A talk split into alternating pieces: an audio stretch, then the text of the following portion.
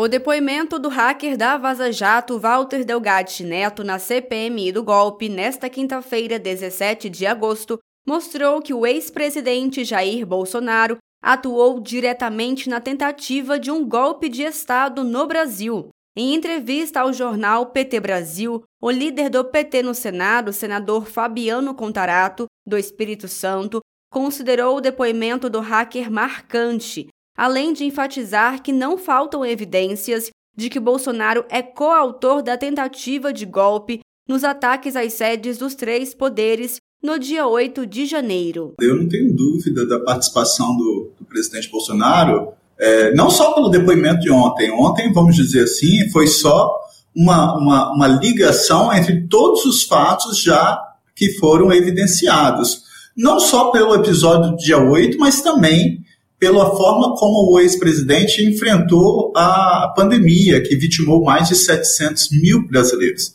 Então, eu espero que, tanto por aquele episódio ali foi caracterizado a ação e omissão, tanto dele como de integrantes do governo dele, para o agravamento da pandemia, mas também nesse fato especial em que é objeto de apuração na CPI do dia 8 é, de janeiro, foi um mero exaurimento. O que aconteceu no dia 8, é necessário que a população entenda, o que aconteceu no dia 8 foi um mero exaurimento do que ele já vinha é, fazendo por quatro anos. Contarato disse ainda que Bolsonaro atacava a democracia e estimulava o ataque ao Estado democrático de direito, ao desacreditar no processo eleitoral, criminalizando ONGs, atacando a imprensa, ovacionando torturador, dentre outras ações realizadas por Bolsonaro que culminaram no dia 8 de janeiro. Esse comportamento do ex-presidente, para mim, a, a, prova está robusta, está mais do que evidenciado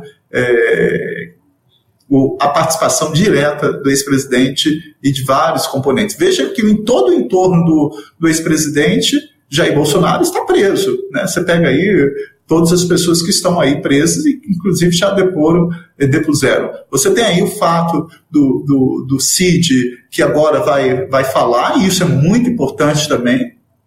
Você tem aí o ACEF, o advogado, que também fala das joias, né? Como você vai explicar para uma pessoa, para um brasileiro que, que é adepto do bolsonarismo, de que a pessoa vai por conta própria, com o próprio dinheiro, para comprar um relógio, para recomprar um relógio de 250 mil reais, para devolver o Tribunal de Contas da União por mero patriotismo. Né? Então, é, você vê que a situação do ex-presidente não está nada boa e eu espero que a justiça seja feita. Segundo informações divulgadas pela revista Veja, o ex-ajudante de ordens de Bolsonaro, Mauro Cid, decidiu confessar e apontará Bolsonaro como mandante no caso das joias. O tenente-coronel vai admitir que vendeu as peças nos Estados Unidos, transferiu clandestinamente o dinheiro para o Brasil e o entregou em espécie ao ex-presidente. Durante a entrevista, o líder do PT no Senado falou sobre o mandato da deputada federal Carla Zambelli, braço direito de Bolsonaro e que contratou o hacker Delgatti Neto para invadir sistemas do judiciário. Eu acho que, que o parlamentar, ele, mais do que ninguém, ele deve ter a responsabilidade dele extremamente apurada e, e, e cumprir o que manda a própria lei. Então, é, eu espero que o Conselho de Ética da Câmara dos Deputados, como ela é uma deputada federal, e esse, e esse processo, esse procedimento de, de apuração está na Câmara dos Deputados, no Conselho de Ética, eu espero que o Conselho de Ética tenha a, a, a razoabilidade, claro, assegurando contraditório e ampla defesa. Então, eu só espero que haja é, com serenidade, com sobriedade, mas com tempo correto para dar uma resposta porque Rui Barbosa já falava que justiça atrasada não é justiça, senão injustiça qualificada e manifesta. A Polícia Federal prendeu na manhã desta sexta-feira, 18 de agosto, o comandante da Polícia Militar do Distrito Federal, Clepter Rosa Gonçalves.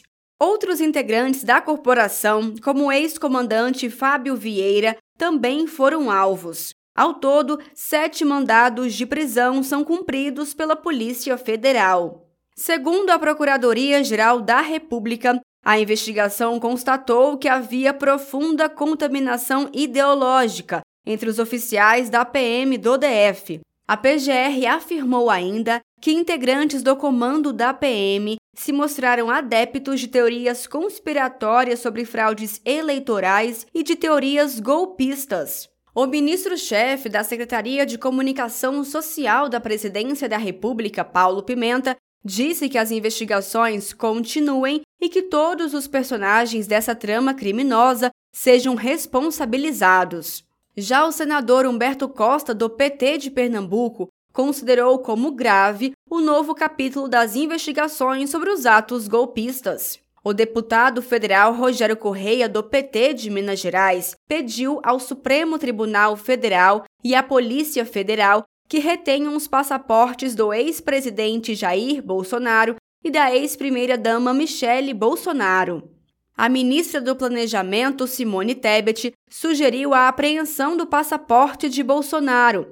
A declaração foi concedida nesta sexta-feira, dia 18, na cerimônia de posse do novo presidente do IBGE, Márcio Postman, com presença do presidente Lula em Brasília. O cerco se fechou contra o ex-presidente da República. Ali está claro, está apontado como autor como mandante da tentativa de fraudes às urnas eletrônicas, como tentativa de fraude à decisão sempre legítima do povo brasileiro escolher o seu sucessor, ali estava a tentativa de violar, de atentar com a democracia brasileira. E não se enganem, que busquem o mais rápido possível aprender o passaporte, porque quem fugiu para não passar a faixa para um presidente que foi legitimamente eleito pelo povo, com certeza vai querer abandonar o Brasil para poder salvar a própria pele. De Brasília, Thaisa Vitória.